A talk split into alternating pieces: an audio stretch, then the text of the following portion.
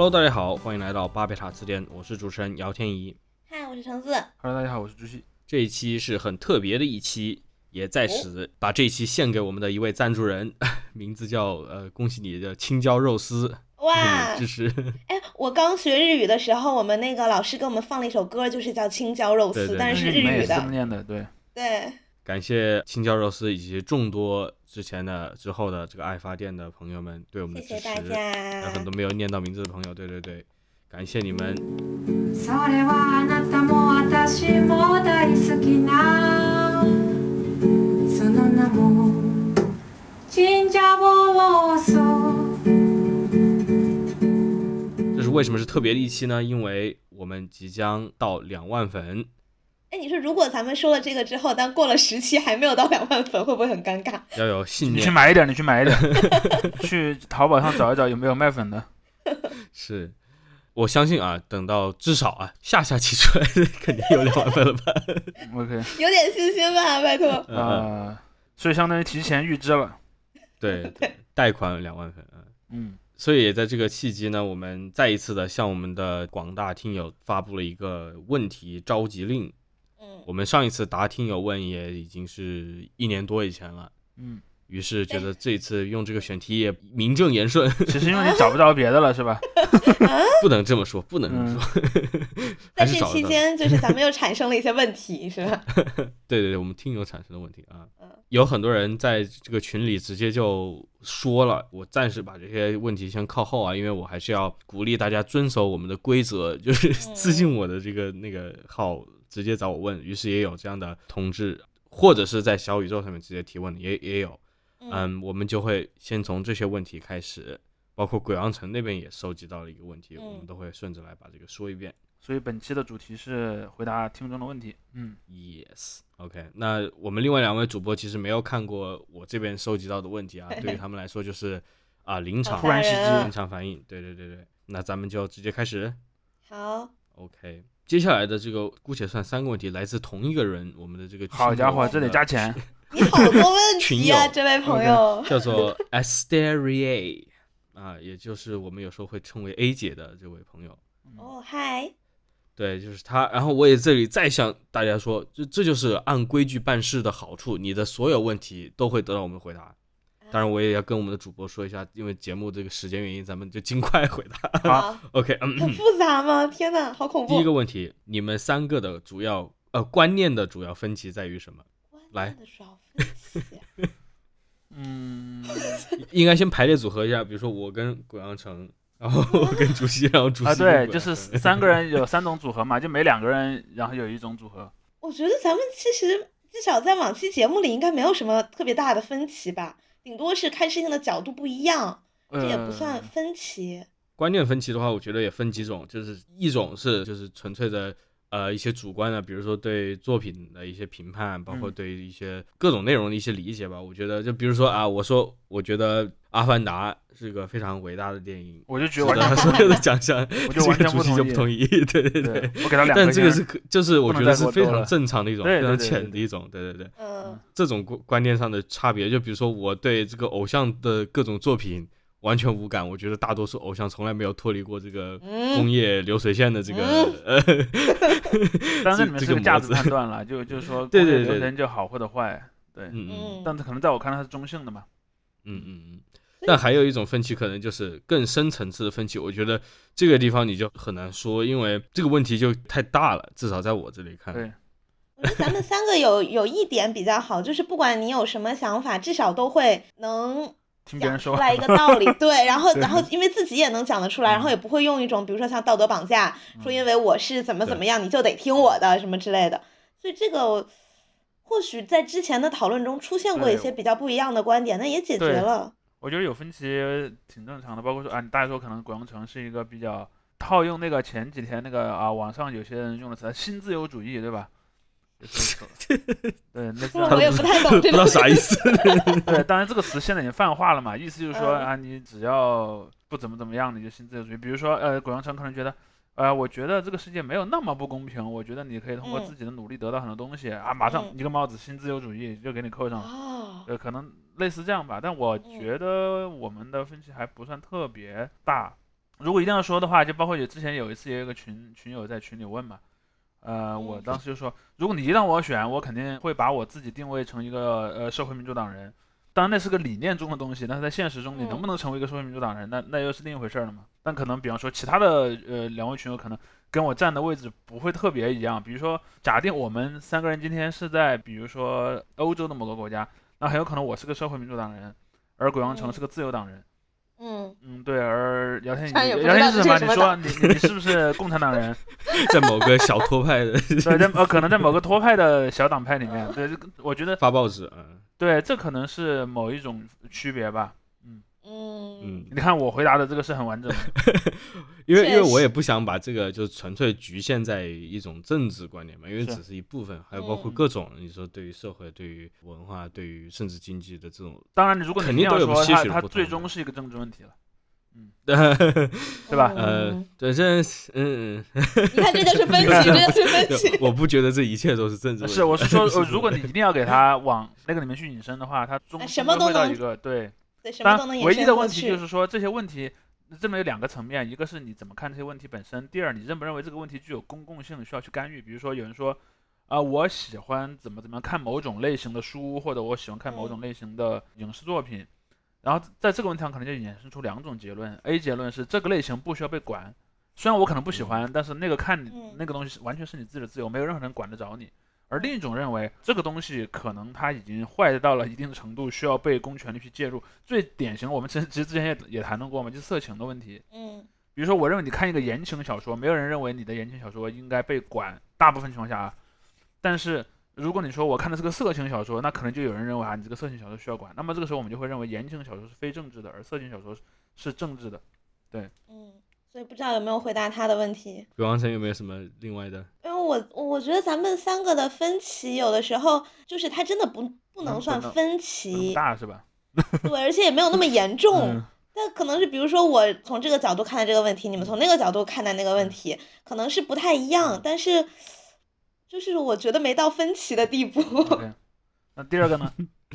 呃，第二个其实刚才也多多少少回答，就是说这这种分歧如果有的话，对我们的关系有没有构成什么困扰？我觉得总我体来说没觉得是有什么困扰。不构成什么困扰的。对对对嗯对我稍微补充一句，就是从我个人的维度来说，分歧会造成困扰，只有一种情况，就比如说有个人，他可能比方说是你的呃朋友啊，或者是什么同学啊、同事各种，反正你们是有某种交情的，他其实对你的某个观点非常不同意，但他从来不告诉你，但是呢，他又很在意这件事，啊，只有这个情况下才有才有问题，别的都不是问题。这其实我是一个要说的话，我觉得我还是政治上挺敏感的吧，就不是说我对某个事情很敏感，而是我自己我觉得我有心里有一把尺，但是具体到什么事情、什么人，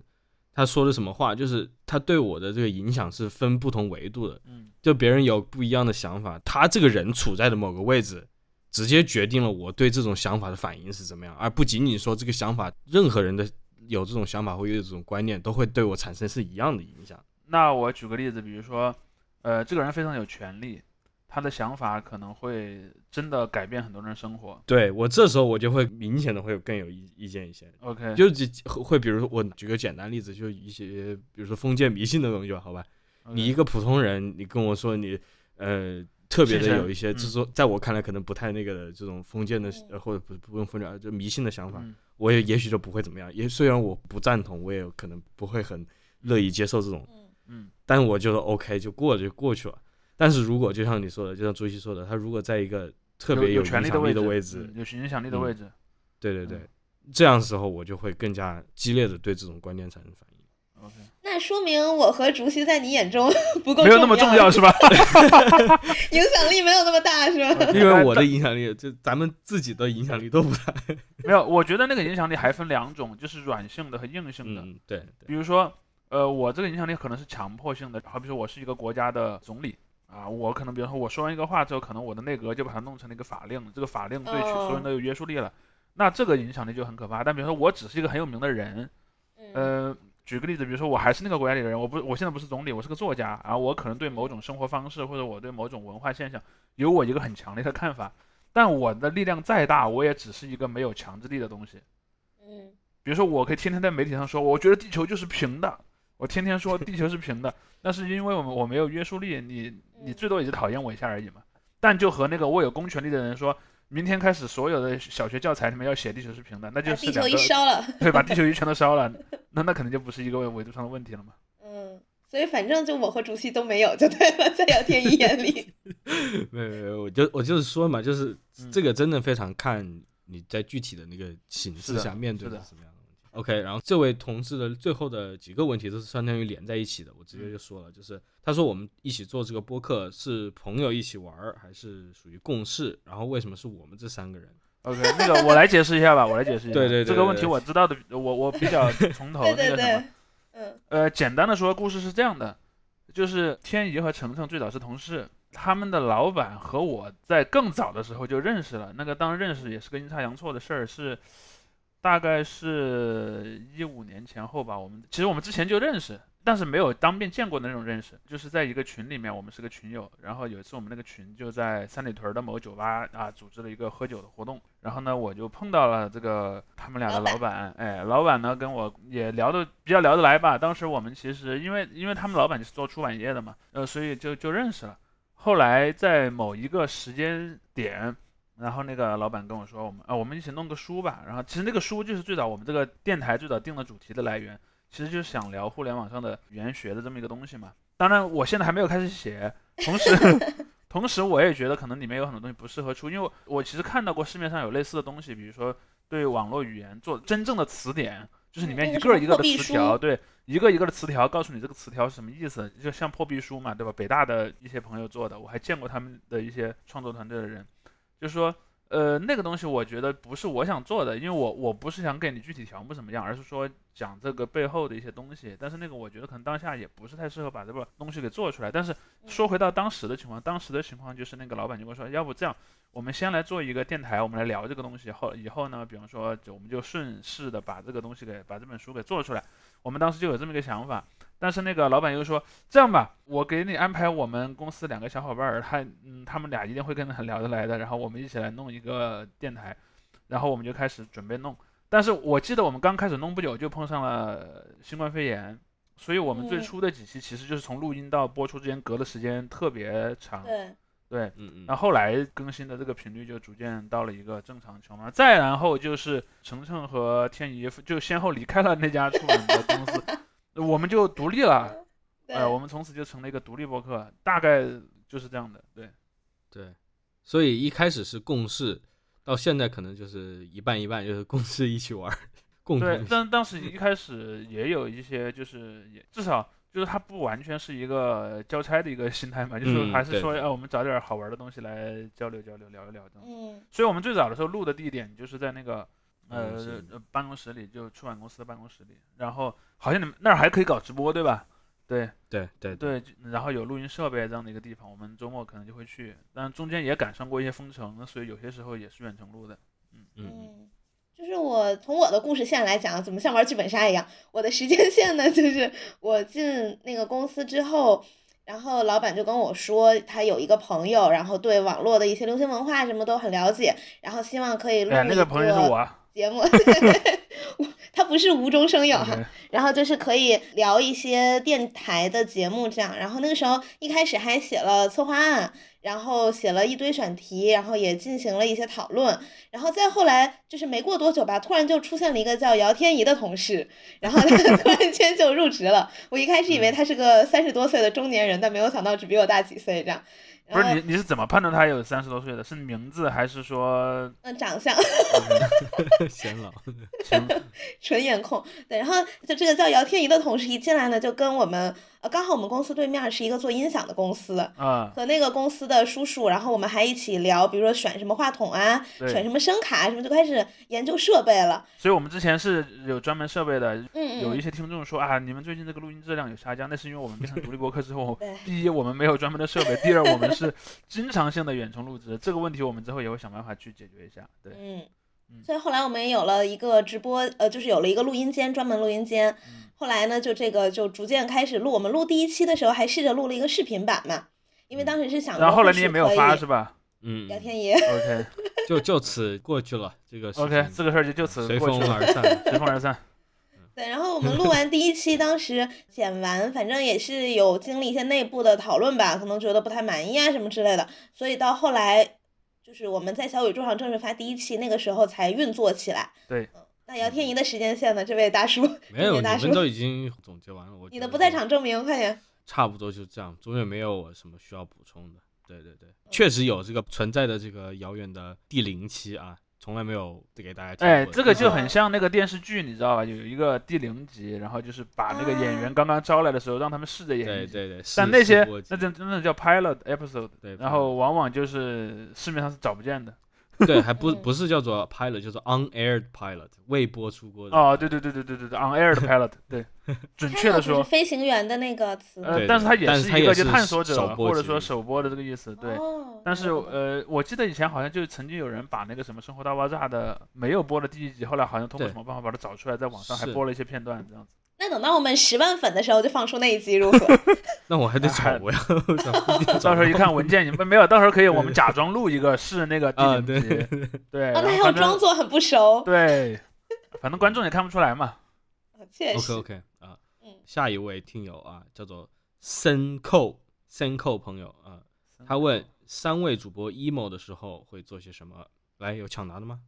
我先答吧，那你们想一下。听网易云，你吗？如果说真的有的话，我会听歌，选择出门散步或者小跑，这个非嗯常简单吧？这因为我我会把我很多这种非工作的时间都用播客来占据，所以我也会自己听一些播客，或者不想等一下播客的话，我就会听音乐这样。假定在情绪很低落，你就听什么播客呢？我就直接随便听，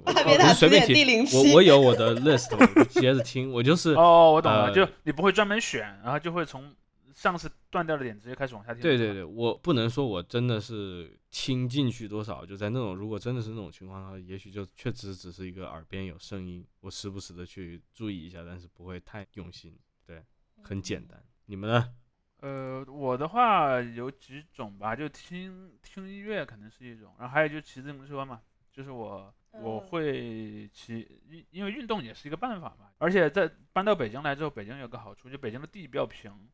虽然北京嗯的路比较差，经常有断头的路，嗯但是由于它整体比较平，还是挺适合骑车的啊，可以出去什么骑骑自行车什么的。嗯我不太跑步，但是我骑车。哦，emo 这个词就是说你又没有到特别伤心悲痛，但是又觉得有点小抑郁，是吗？对对对对，我好像没有这种时候，怎么办？呃，那那是那也是一个办法，那也是也是一个那也是也是回答呀那也是没有因为那我觉得这个可能一个是也和我自己的性格有关吧，就是我我平时就是有点乐子状态，所以干什么都觉得挺开心，然后去玩玩，然后发生一些特殊状况也会觉得还蛮有趣的。然后，呃，有的时候会突然，比如说觉得有点焦虑或者有点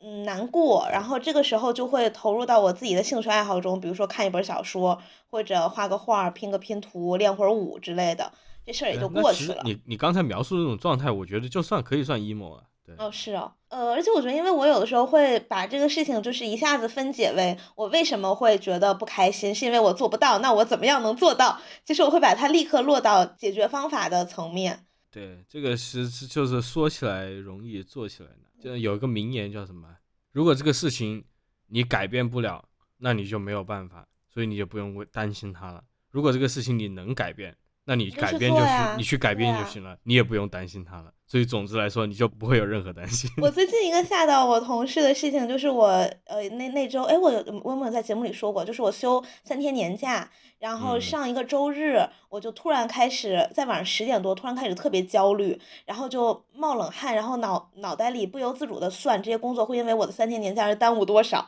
然后就开始倒推时间巴拉巴拉。没有没有，这是我个我个人的行为。然后我觉得很难受，我就决定那就行动起来。然后我就看到凌晨两点多把带回家的稿子看完了，然后我就安心的睡去，安详的睡去了。所以这是我最近的。但就是因为我我是会用很实际的想法去想事情的人，可能相对来讲就不会那么容易陷入情绪中。好，这位同一位深口的第二个问题，嗨，三三位一位主播共同深口还行。哎呀，你好好发音啊，可以。是英文嘛？啊，嗯三位主播共同喜欢哪首歌？可不可以唱一段？这个在节目前我呃，对，我们 试图讨论了一下，好像好像真没有找到一首这样的歌，是吧？对嗯对嗯，鬼王城整个对于男歌手的这个不是你俩只听男歌手吗？就是说，涉猎，女歌手，我中文的女歌手我倒听一些，在我因为因为以前你知道我们那个年代就是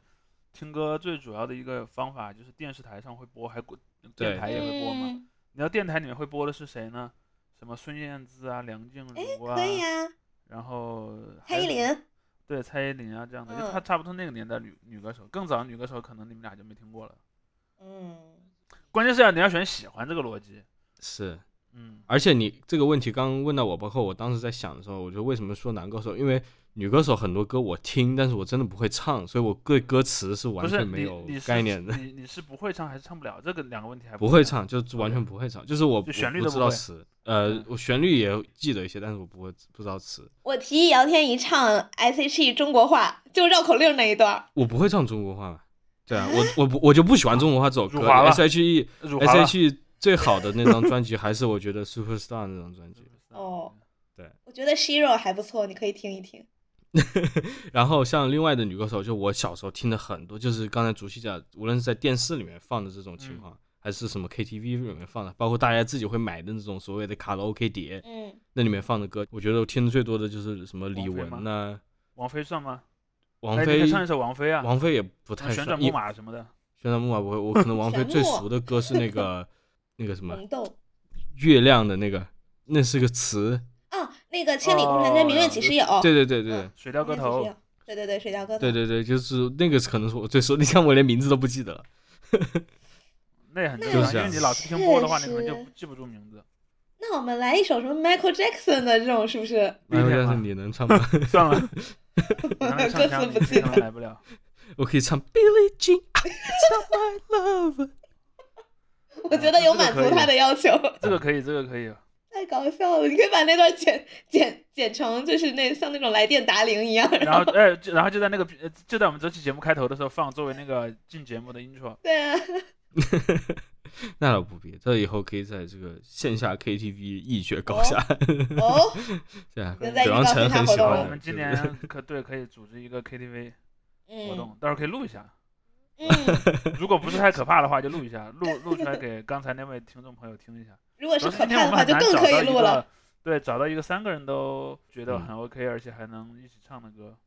嗯，那我们可以分享一下自己最近喜欢听的歌 OK，来吧。啊。那我先说，我我最近文艺复兴了，我开始啊听那个有露西卡的《希区柯克》这首歌。他那首歌特别有春天、夏天那种有点忧郁的，然后又是有点中二的那种感觉。因为他的主歌就是说，呃，老师，我要进行人生的这种相关的商量，然后我要怎么做才能开心呢？然后我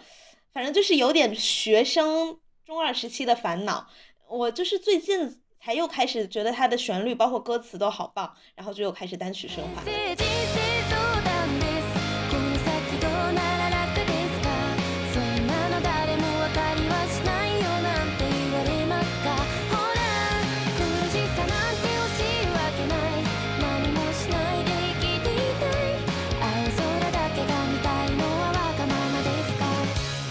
那我来说一下，我因为我其实我听歌的歌单更新还挺慢的，我我没有那么喜欢去追寻一些新的东西。呃，但是我最近其实听的一个歌，也是我重新开始听的一个歌，因为有一天我在 B 站上看视频，突然看到一个音乐博主在讲那个陶喆给别人写的歌，他那期节目的主题，里面就提到了陶喆当年有一帮徒弟，呃，里面反正就是一帮 长得很丑的小男孩，然后里面反正我也看了那个视频。对，就是里面有一个，那那帮长得很丑的小男孩有五个人，叫做 Tension，其实有点模仿嗯。当时什么 Westlife 呀，然后什么嗯 Backstreet Boys 那种风格的那种所谓的男团，就他们不像韩国男团那样着重在跳舞嗯。上，他们是着重在唱歌上的，虽然也有些编舞，就是那种有点广播体操感觉的很简单的编舞，呃，但他们是是着重在唱的，然后他们的专辑基本上都是陶喆包办的，然后他们应该出过两张吧，反正那里面有些歌我最近是是重新再听。对，是一个 嗯一个一个五声部版的陶喆。嗯嗯，要记得，我们的故事真的难忘，太多的回忆和它有多疯狂，我愿意一生收藏。Yeah 呃，那我最近在听的，我我一直其实就很喜欢 New Order 和 Depeche Mode 这两个乐队，我不知道哦大家熟悉不熟悉。就是我最近在听一些八十年代的这个欧美的东西，我发现八十年代真的是被这种所谓的新浪潮给统治了嘛。对，Talking Heads 像这这种就是行业翘楚嘛，刚才提到的其实都是行业翘楚，像 Talking Heads 就不是我最喜欢的那个类型，而 New Order 可能就是我更喜欢的。我前几天我就是隔了很久去听了他们一首歌，叫做 True Faith，那个歌我我一听我特别带感。我突然想起你提到那个乐队，就是有一个，就他们的中国粉丝嘛，然后重塑雕像的权利。啊、有对对对对对对对，是的，是的，Depeche Mode，sun.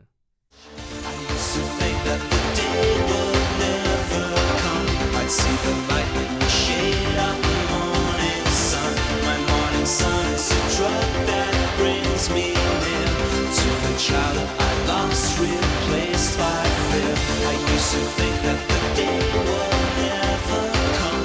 That my life would depend on the 哦，我我还我还会听嗯 PK 十四，啊啊，这也是很老的。对，也是一个比较老的中国但全是文艺复兴还多的。对，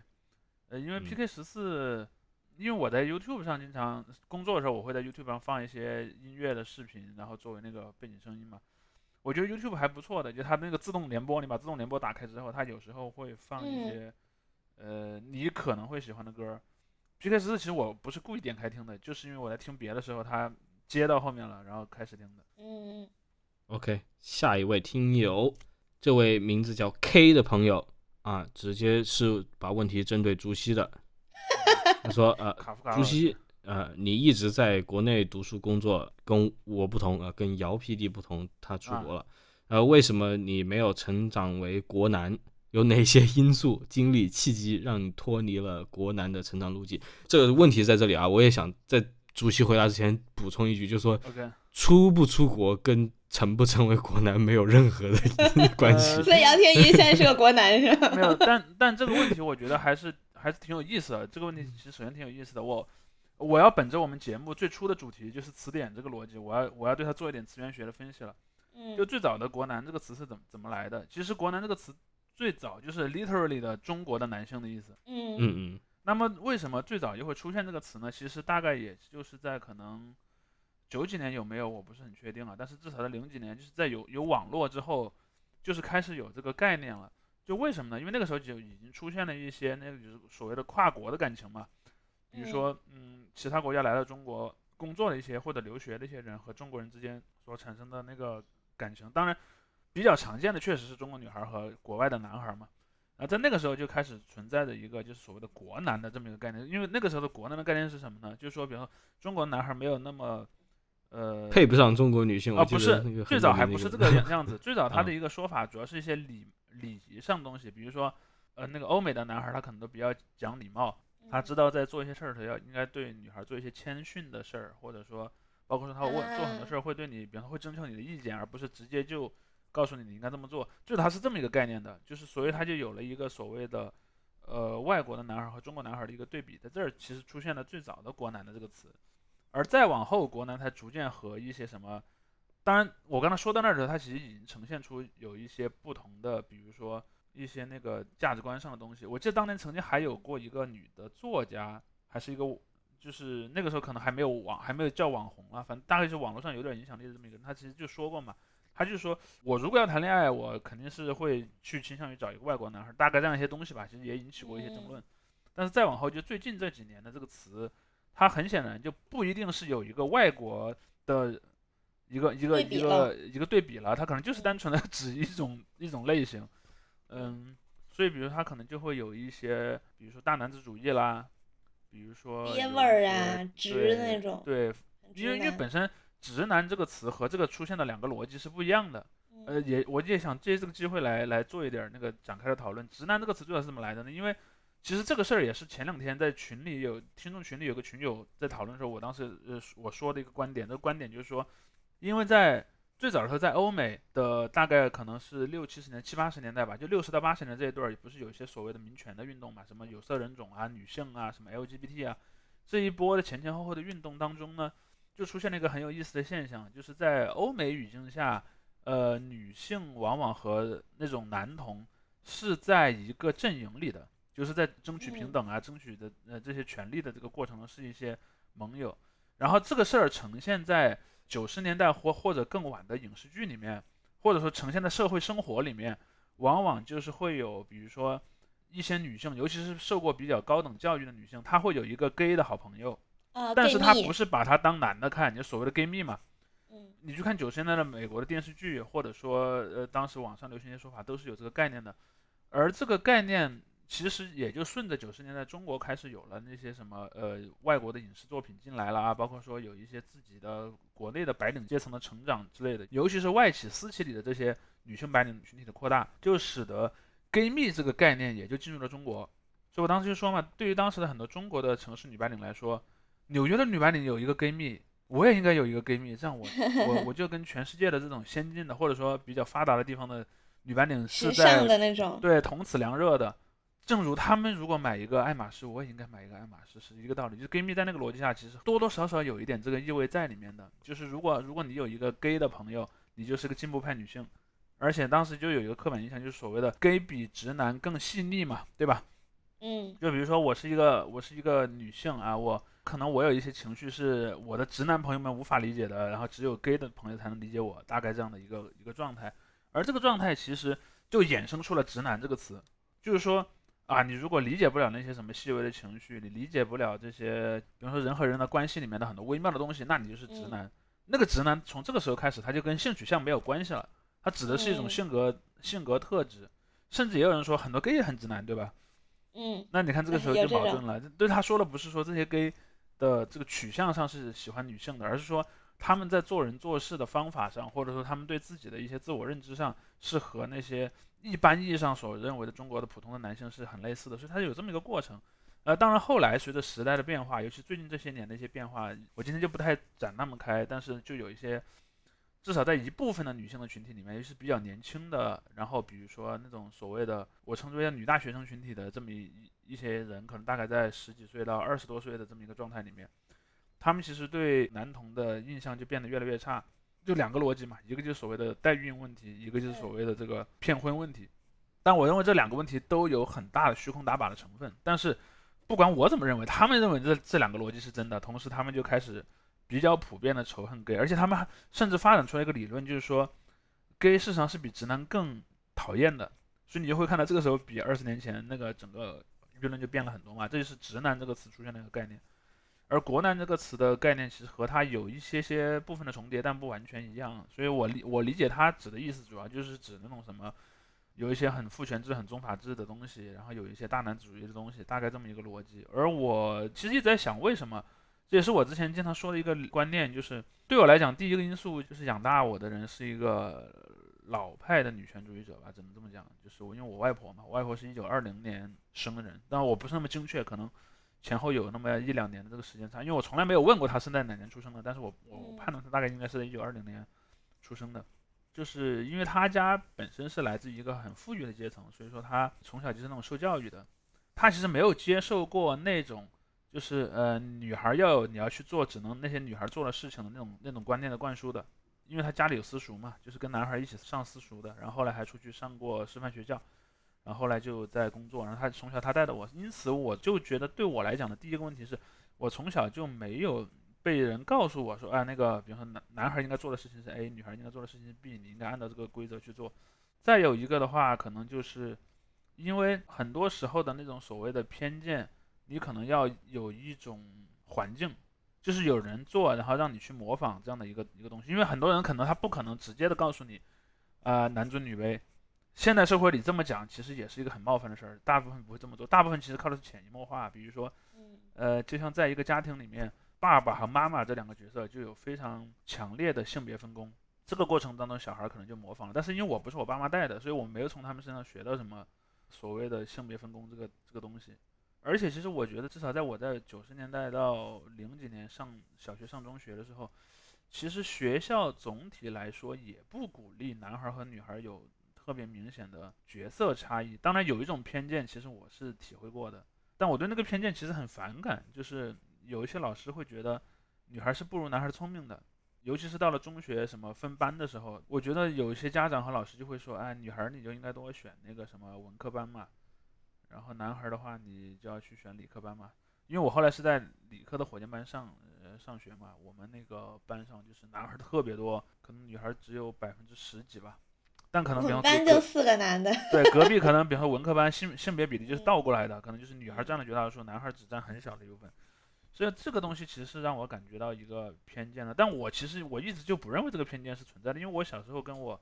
关系比较不错的同学里面，我并不觉得男的女的之间在，当然生理上可能有差别，比如体力上你举能举多少东西，那那肯定有差别，但是在智力上，呃完全是没有差别的，我我觉得，所以我其实很反对这个观点，但是至少在我那个时候还有不少人是相信那个观念的，然后到现在可能都还有一些，所以我觉得你一定要让我分析的话，我就只能说，如果在一个比较早的阶段，你没有接受过一种呃内化了的那种所谓的尊卑观的话，你在比较晚的时候，你再看到一些这种观念，你其实只会对他有一个不好的反馈，就是你觉得这样做不对，对，但我觉得那个呃灌输这个观念的时间点，可能我我不是搞心理学的，我也不是很清楚，但是可能有一个时间是比较合适的。嗯嗯，我这里也想补充一个点，就是整体的一个回应啊，因为我觉得出生在这里，对吧？没有成长为国男是一个伪命题，因为我我就对像我我之前也跟你可能会受到一些影响，多多少是少嘛，嗯我不知道是在这个节目里还是在别的节目，就是说过，就是说我从来不会说我要 我要跟我要跟嗯。国男这个身份切割或者怎么样，嗯。而反而呢，我觉得这是一个我这里套用一个宗教概念啊，其实也是个政治概念，所谓的这个吉哈德，对吧？嗯，你这个人嗯。人总是不完美的，当然宗教会跟你讲你是有原罪或者什么样，但是我我我不是一个宗教主义者，这时候再借用着马克思的这个这一套啊，我就说这咱们这一切义。都是在社社会的这个构建下产生的，这个人与人之间的关系，人与物之间的关系，构成了你身边这一切东西。你在这个地方成长起来，于是你就会被这些关系所影响、所渗透，而中间有很多，就像主席刚才说的，有很多不正义的东西，有很多它来自于更加腐朽的一个结构传承下来的一种观念，或者是真的实际的结构。这个时候呢，你就要在内心里无时无刻的，我是相信这个，就是什么什么阶级斗争年年讲月月讲，我是觉得它这个有一个宗教意义在这里，就它不是说真的要你嗯上街去斗，而是你要每内心的天你要挣扎嘛，嗯对，你要内心要自己跟自己斗，这就是吉哈德的本质意义嘛。如果我们对。嗯你如果你如果你学过毛主席语录，你会发现毛主席语录里面也会跟你说这些东西，什么每天都要什么 对斗私自私自一一闪念什么的，对吧嗯对，所以这这但是就是问题就是大家都上街去斗了，反而没有在内心里面斗嘛。每个人在内心里面都斗一下，这是我的体会。就是国男这种东西，我肯定是逃不掉的。而我得到的一个 privilege，我得到的一个这个优势就在于，我可以某些时候认知到哪些行为是对，我就不用国男这个标签，我就说哪些行为是所谓的有毒的男性气质，或者哪些行为是这种潜移默化的父权的一些思维，然后意识到它存在于我的行为中、我的观念中，然后我去跟他做斗争。呃，但我再补充一句，就我还有另一个，也是我从小的一个做法，因为我们小时候在，尤其是独生子女家庭的环境，然后其实对这种性别角色的认知来的比较慢，所以后来我其实就是我我我经常说我不会，嗯，因为一个别人的性别就对他好或者对他坏，因为两种是比较有意思的，第一种就是比如说我不会因为对方是另一个性别而看不起他，这个大家都觉得啊你这个做法是正确的，但另一种做法争议就很大了，我也不会因为你在另一个性别就优待你。嗯。当然我，我说的不是所有的领域，比如说体力方面，那肯定是要优待的。就像好比说在那个什么，你你在高铁上或者飞机上碰到一个女乘客，她可能拿不了她的行李去一个很高的架子上，那是一个天然限制嘛。那作为一个男的，你肯定要去帮她，但也不一定是男的，可能比方你是个个儿很高的女性，你可能也会去帮她。对，我觉得这是一个会帮的部分，但是不会帮的部分就是我觉得智识的部分，就是智力的部分。其实我不会因为对方在女性的阵营里面就去说，哎呀，你这么做已经很好了。我的我的观点其实还挺激烈的，我的观点就是说，如果一个人老是说啊，因为你是女的，所以我你你说那些话明明是错的，我要捧着你说你是对的，我说那就是一种歧视嘛，因为你不觉得对方是可以被道理所说服的。嗯所以这显然认为，就你认为对方是低你一等的，就是你才能看明白这个事儿，对方看不明白，所以只能靠哄。就人人在对什么才会这样？就对小动物才是这样的。所以我的观点就是说，我们不能把和自己不一样的人，但不一定是在性别这组关系上，也有可能是在别的关系上，比如说种族啊，比如说什么年龄层啊，比如说教育程度什么的。我觉得我们不能把别人当小动物去看。嗯，因为现在有一种就是趋势，就是太把性别的区分当回事儿了。其实这个性性这个是，别的当然这里面问题确实很多，就是基于嗯性别的矛盾很多，但是我不觉得他给了其中的任何一方一个绝对豁免权。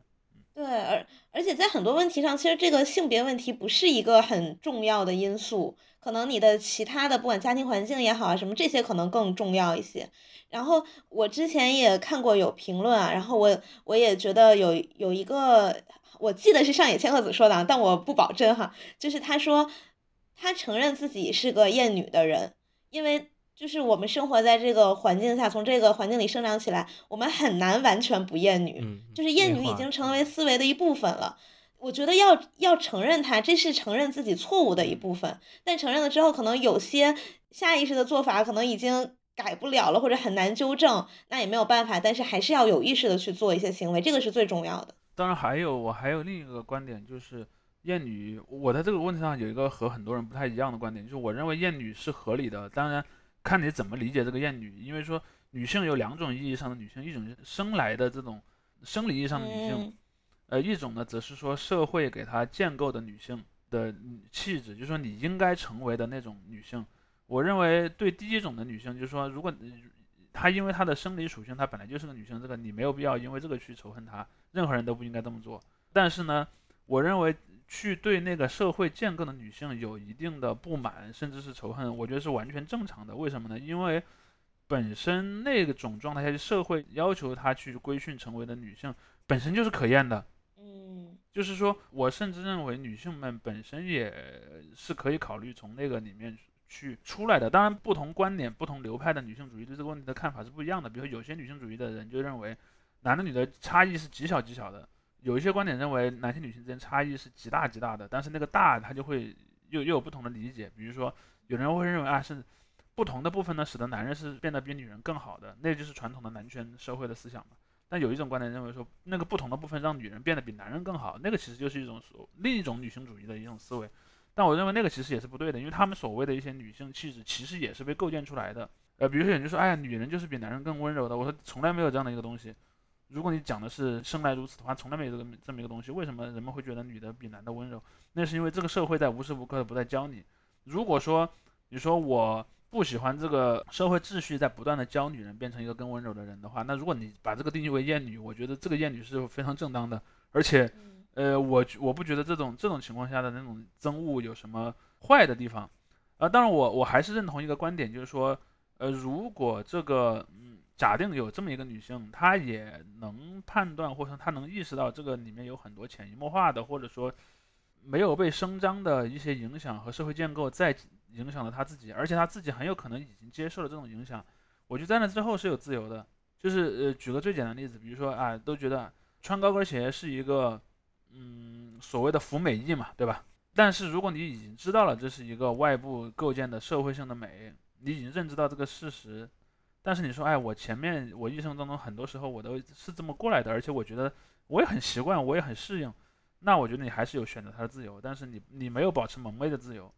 所以我认为，在反对社会建构的，尤其像传统的男权社会建构的女性，如果我们把反对男权社会建构的女性气质（括号至少其中的一部分）呃作为厌女的话，我认为这个厌女是有一定的道理的。嗯，那其实我们厌的是一种规训啦，它不管是对男的对女的，但是我还是想强调，这厌女作为一个舶来词啊，它这个原意对这个词本身，对我说这个词没是没有足迹的这个刚才讲的这个意思。是的它一个这种学术概念是没有他这个意思的。最早其实说的就是憎恶生理性的女性嘛，应该大概是也不仅仅是这样，也它是更加复杂女的一种性身份吧那种感觉。呃，对，但是我我想说的重点就是说我我就这个词，我再稍微往前迈一步，就是我把它嗯做了一个切割嘛，就是把它从生理性或者说本质性的东西，呃，当然生理其实也有些人也不认为生理性是个本质性的东西，和建构性的东西我，我我对它做一个二分嘛。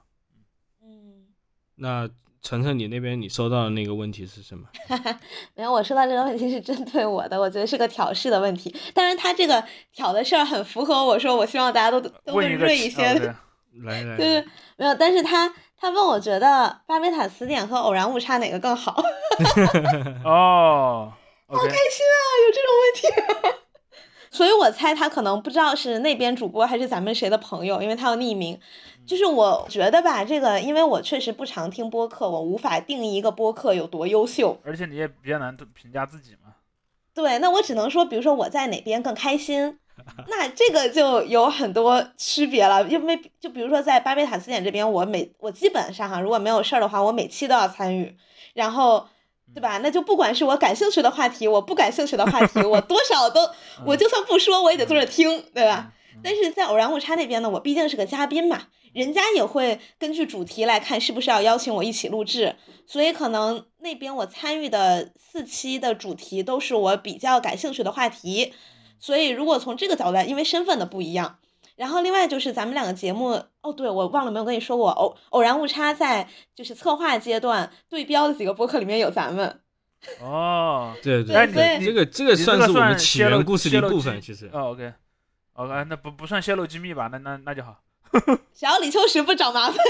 对，很早，呃，我们节目就嗯做了也没多少期的时候，那时候李秋实跟我就联系了嘛，因为他们。做的有有相似的这种主题上的东西，所以就是说我们以后也建立了这种关系，于是我们中间做了好几次但。是就但随着咱们两个节目的发展，现在方向其实还挺不一样的。嗯嗯他们那边更倾向于一些文艺作品的相关的讨论，对，对，然后咱们这边可能是一些社会议题呀，或者一些很更生活一些的东西嗯，所以两边儿其实都有我很想听的内容，也有我觉得 怎样都好的内容。嗯 对，所以这个也也那什么，然后但是从情感方面哈，因为偶然误差那边毕竟是他一个人，他嗯要找嘉宾啊，然后录制、找选题等等，而且他有 KPI。他不像姚天怡在工作的时候，其实没有 KPI 嘛，他那边是有 KPI 的，所以他压力更大。然后咱们这边的三个人，虽然可能分工有一些倾斜的部分，但毕竟是都能出一些力的。所以从情感上来说，我会觉得李秋实很不容易。所以他跟我说：“你来，你你要不要录？”那我就我基本都会去帮忙。所以他让我觉得哪个更好，这个我觉得两边都挺好。我希望大家都订阅。说得好，说得好，啊 端水了，端水了。确实去做嘉宾的体验是不一样的嘛，因为我嗯其实以前也去一些别的播客做过一些嘉宾，做嘉宾是相对省省劲儿的一个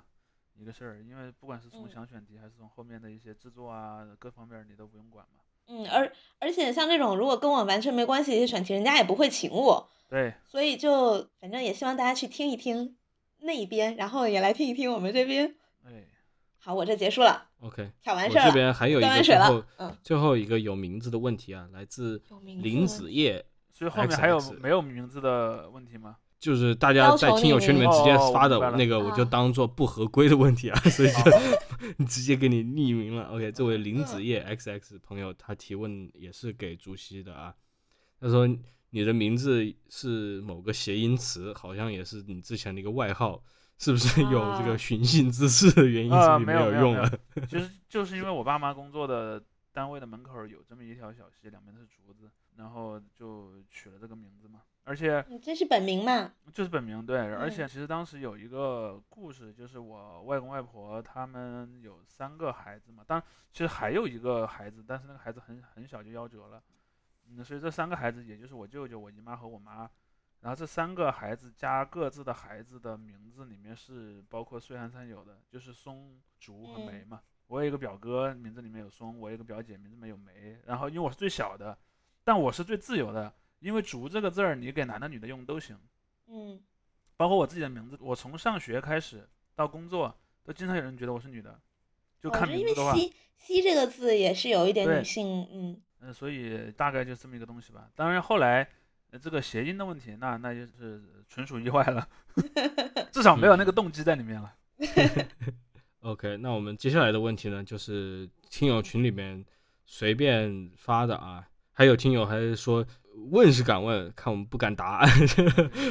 哎，我觉得吧，这个人家回答不合规这件事情，我们要自打五十大板。因为确实，我写那个公告就是你各种渠道都可以问，包括听友圈。然后是姚天怡，你后来补充的说私信你，但你私信你那一条没有艾特所有人。那我我们就直接看问题吧。嗯嗯，对吧没事 OK，我也这里就把它全部念出来。我觉得问题上都还是可以放在这里了，大家怎么理解这些问题，那就另外再说。OK，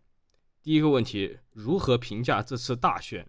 啊，你们有什么要回答要说的吗？那只能坚决拥护啊，那我还能怎么评价？哪儿的大选呀？咱们的吗？是啊，我也不对啊，知就是道哪儿的大选大还。还有什么别的？我以为是 AKB 总选举，我说啊，对，我觉得真正大家值得关注的大选，今年主要是这个巴基斯坦，对吧？土耳其，真的，这我是严肃的在跟大家说，我不是在然后开玩笑。接下来还有对岸的，对岸的我觉得今年也会嗯有点意思吧。哦，嗯，其实大家可以如果有条件有机会，也可以看看对岸的那个选举。然后嗯现在其实已经进入那个初期阶段了，然后那个各个政党也开始提名了嘛，提名的过程就已经充满了各种戏剧性的场合。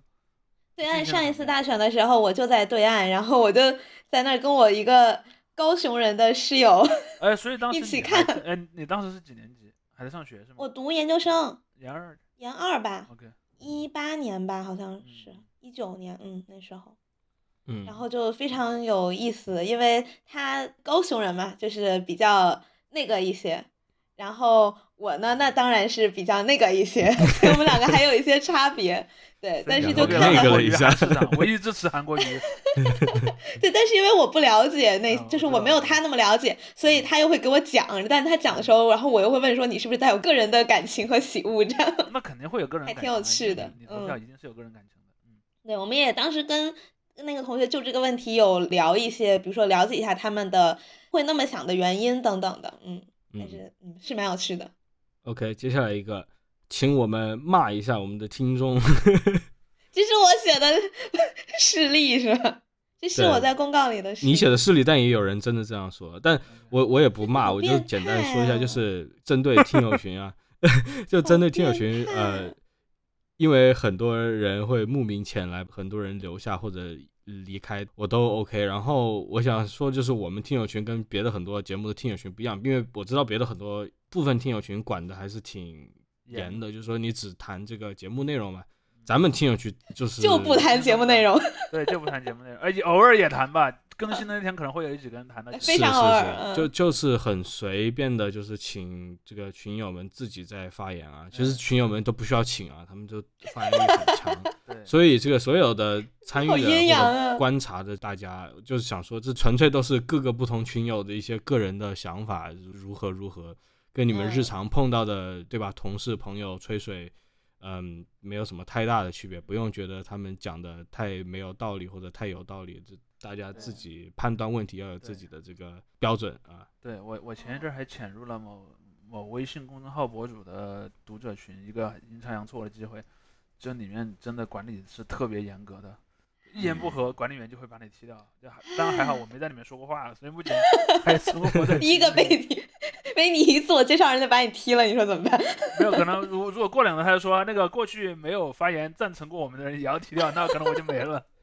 其实你就是，如果大家听众听到我们群友接下来问那些问题，可能都会觉得哇，你们群来原来是这种调性。这个我觉得也不是我们故意的，这个纯粹就是活跃的群友可能一些一 一些啊，对，个人的喜好。当然，如果听完本期节目的朋友也有一些类似的问题想问，你可以加到这个群里面来问。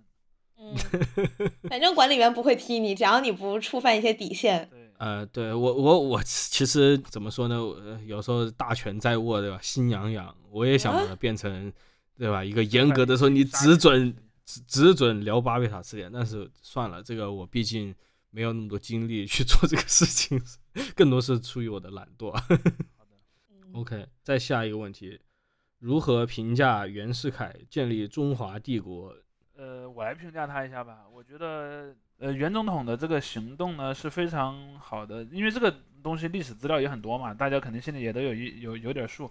我觉得袁总统最大的一个错就是他真的一是某种意义上的信息茧房，就是套用前段时间网上经常用的那那个回复的那句台词嘛，你骗哥们儿可以，别把自己骗了。哥们儿骗了，最多也就是怎么样一下，你把自己骗了那个问题就很大了。就袁总统最大的问题是在这儿的。我其实看了这个问题，我想了一个事情，就是我之前借给主席一本书，啊，对对对，还在我那我我，我看了一部分。你们还有这个情债？就是那个书里面作者他十年代的地摊文学是吧？有点那种感觉。就是他以那种比较戏剧化的口吻嘛，在写这个清末民初的一些事情，然后其中也就谈到这个袁世凯，包括他作作为这种南北之争的一个北方代表嘛的一个情况，他中间描绘的那个政治图景，我觉得还是至少是挺有意思的，是值得深究的。因为我们也知道历史课本都在讲这个事情嘛，就讲复辟什么的，一笔带过了，基本上就是说，哎，封建的这个帝制已经不服人心了，所以大家就把它推翻了。但其实实际的情况并不是这样的。要说这个人民啊，广大的四万万，对吧？中国人民当时。在意识形态上有多大的这个改变，在当时那个年代，我觉得是其实很小的。一一五年的时候，你如果真的这样说，而这中间就涉及到很多，就刚才竹溪谈的，有很多这个精英阶层的斗争在这里。它是怎么进行的？我觉得这个逻辑跟真的大规模的人民的运动的这个逻辑还是很不一样的。国内它往往要不就是把这个人民跟这个精英混为一谈，要不就是把这个精英特别神化，这也是一种我觉得挺弊病的东西。他就把一些具体的人物，基本上靠这几个人可以完全掌控历史的这种论调啊，也有很多历史作家是有这样的这个倾向的。我觉得这些都是不太，至少是不全面的。包括这个袁袁世凯这个事情，对于就现在的很多历史作者，我觉得都没有看到一个特别就是全景化的把那个事情给展现出来的一个过程吧。我，从这儿我也想再生发出来说一两句，就是其实我们的听众群里面很多群友也挺爱就是读书啊什么的，就这里面有一个点就是。我们其实后来看到了很多东西，不管是网上的网帖也好，还是一些比较严肃的写的一些东西也好，它还是有一点后见之明的。就是如果你站在那个比如一百多年前的历史的第一现场，后面的事儿是往什么地方走，其实都是非常难以预测的。甚至于说，也不仅仅限于袁总统的个人的一些问题，比如说民国初年的很多，比如说中国在政治制度上要往什么方向去走，走联邦制还是走这种单一制，呃，还是说，比如说在那个有有没有君主，还有政党应该怎么组织，其实经历了非常多的变化。当然，后来我们看到的那个历史是从当中选取了一些事儿，把它连接说，哎，这里面是有一个必然的逻辑的。而如果你回到嗯那些现场去的话，可能就没有那么，至少在当时的人看来没有那么必然。我觉得也可以多找一些相关东西来看吧。对对对，也有群友在群里说过嘛，就是看一些看什么样的书的问题。当然那个可能一两句也说不完，但是可以多开拓一下自己的一些一些看的范围吧。我借给竹溪那个书叫做《草莽中国》啊，对，就是它虽然笔触有点戏剧化，但我也不觉得它完全是个地摊文学。我觉得就是它里面说的有有些问题是有真的问题的。或者说它是粗略的总结了一些嗯、呃那种非主流史观，在我看来是这样。然后这个你可以作为一个起点，可以拿去看一下。这个书也绝版了嘛，这个旧书，对呃，好好不容易找过来。对，嗯，呃，OK，下一个问题，如何评价海马星球？呃，你们有想法吗？我没听过，所以我我不知道怎么说。海马星球是个播客，播客，对对对，后来哦就是没有在国内办了，应该是他们聊就直接发在海外了，应该是这样的。他们聊的内容是呃，我印象中是是跟这个呃对跟女权主义的这个内容是相关的。哦我还真没听过这个。对，我也没听过。对，这是触及到我们知识盲点啊！我甚至连当时那个娱乐风波，呃，不是娱乐，舆论风波的那些相关的一些东西，我都不太记得了。这里我也是确实，我要跟大家说，我听的真的都大多数是国外的播客，所以我对国内的播客市场啊，整个风气我是缺乏了解的。我时不时的还会点评一下国内的播客市场怎么样，但是大家要明白啊，我很多时候也是随随口那么一说，因为我并没有太多的这个调查，没在我这里是没有太多发言权的。我觉得女女权主义这个话题吧，确实是在现在有点风口浪尖儿，但是又流量密码了。就是你 你说它既容易有得，也很容易有失，而且很容易被扣帽子。海马星球那个事情还更早了，去年的事嗯情。嗯对哦，，OK，三位是怎么认识的？这个已经前面也说过了了，对啊，不，回。打工人。三位观点不同的时候会打架吗？如何解决分歧的哎我们远程录制打不起来啊。打不起来。对对好，这位呃，我这个时候因为这个问题比较特殊啊，所以我也把他这个署名给记在这里了。我们群友这个群昵称为“致富经”的这个 群友，请竹溪对他表白。我的天呐，你们是变态吧？嗯，这个这个就来呀哎，竹溪，你要用那种少女偶像的那种表白方式，我这个真不会。少女偶像是怎么表白的？什么最喜欢你了这种，哦，那个我还真不会。好恶心啊，感觉。嗯，对那你打算怎么表白？赠一句话，怎么样都要说一句话。对，就只能说怎么讲呢？就是那个致富经同学啊，最近因为在在打网球嘛，就希望那个球技有进展，身体更健康。好像拜年啊。说的很好。啊，OK，什么时候开收费节目？啊已经开了呀。已经开了是吧？对，对，我们的这个对对吧？鬼王城的大采访，我们已经是做过一次了。是的，而且我们其实我们其实最近也是说会利用我们呃之前节目的一些收入，回去再升级一下设备，哎，大家也嗯可以期待一下。对对对，我上我昨天回奶奶家，然后就我爸他还问呢，他说：“哎，我们之前给你录的那个反响怎么样啊？”然后我就说，因为我们那个爱发电的账号是姚天怡的手机，所以我如果要登录呢就很麻烦。然后我就啊一直说实话，发一点啊。我就反正就算了。我真的没有查过它实际的数据，因为我你你回去查了，对，发一下嗯发一下。嗯，然后我就说，哎呀，我也不看，嗯，我没看，但是我们发在就是大家都能听到的平台上发了一部嗯分，然后我转到群里了，我说你们可以看看评论这样。但其实 怎么说呢？可能像这种比较会引发争议的内容，我们就会放在收费节目吧。嗯，嗯那也不一定，这个这这恰恰啊相反，我上一集就说了嘛，no publicity is bad publicity。对，那也可以跟大家征集一下，就是大家如果有什么想听的内容，然后你愿意 交钱听。真的交钱听我们唱歌差不多了吧？哦，对哈，我们可以开那个什么，而且要就是有个误区啊，大家可能觉得什么收费内容可以做什么辛辣啊，什么锐评啊，什么敏感问题，我们收费内容也是放在爱发电平台上面的，所以也不存在这种什么出格不出格，收费内容纯粹只是多了一个收费墙。咱们就相当于是 是视频网站的那种会员 Plus，它反而是一些被正片剪掉的 花会员专絮，属对吧？你这样的话会让会员很不满的。内内幕内幕内幕，嗯，OK，最后一个，请竹溪和姚 PD 用不一样的声线说话。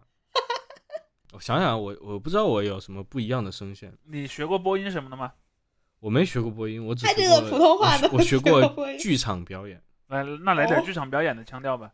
也没什么腔调，我就是看导演的要求嘛，什么样的角色我用什么样的声音。呃，那你用一个那个茶馆里面的那个王掌柜的声音吧。哎呦喂，客官儿，请坐。哎，太地道了 太地道了！您坐，您坐。呃我要离开会议了。嗯，这位姑娘，敢问您叫什么名字？敢问芳名几何？太恐怖了，芳名几何可还行？不是王掌柜不会问这样的问题吧？我的我关注的重点。王掌柜是准备给我介绍对象是吧？先问我。唉，太恐怖了。我其实不太会用别的声音说话，我唯一可能就是用方言了，但是用方言好像又没有哎，你说方言的时候会变声音吗？我自己的感觉是不会。那你说说两句。等一下，我我看说个什么啊？因为我之前就是知道有很多外国人，他们说中文的时候，就是比如说痛会变高之类的你你。就说一下你什么读的什么中学，读的什么大学就行了，包括那些学校在哪儿，就是具体的一些街街啊什么。OK，哦，那那可以。嗯，等一下，我酝酿一下。没事儿。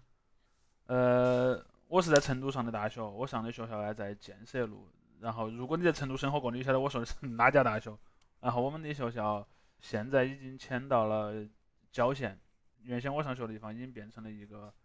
呃，有很多地方已都已经被拆了，变成了一些比较贵的楼盘了。但是附近有一些很好吃的店，你你们可以到网上去看一些探店视频，在那边有一些很好吃的餐厅和一些小吃。呃，大家如果到成都去的话，可以去吃那家。呃，到大家如果到成都去的话，可以去那个地方逛一逛。真的没变哎，对啊，所以我声音其实是没有变的。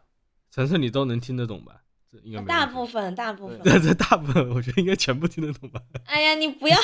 我没有方言天赋的。因为真的，我觉得南方的，就是西南的这个这一块的，因为我们毕竟说的的官话嘛，而且我、嗯而且我故意没有选一些比较难懂的词在里面。嗯，我也可以用武汉话说，但是确实就是我平常交流都很少用武汉话。哎、我其实现在我其实现在有点开始佩服配音演员了，就是配音演员可以说很多不同声音。很多对很多嗯声线。OK，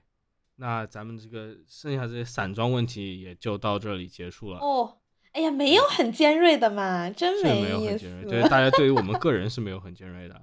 呃，也就在这里再次感谢啊，我们的小宇宙，包括网易云各个平台，Spotify、嗯 Apple 啊上面的所有的听众，谷歌的嗯听众，谢谢你们对我们一直以来的支持。谢呃，谢然后我们这个产出内容，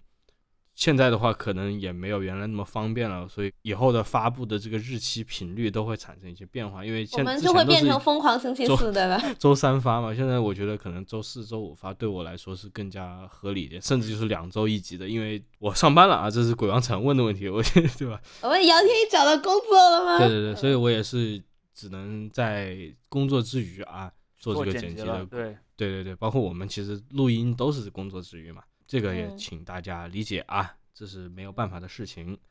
也感谢我们所有的赞助人，在这个爱发电上面，因因为我们这个层级的限制，所以一直没有念过那些每月金额稍微低一些的那些爱发电的朋友的这个名字，但也是想让大家知道，你们一直在我们心中啊，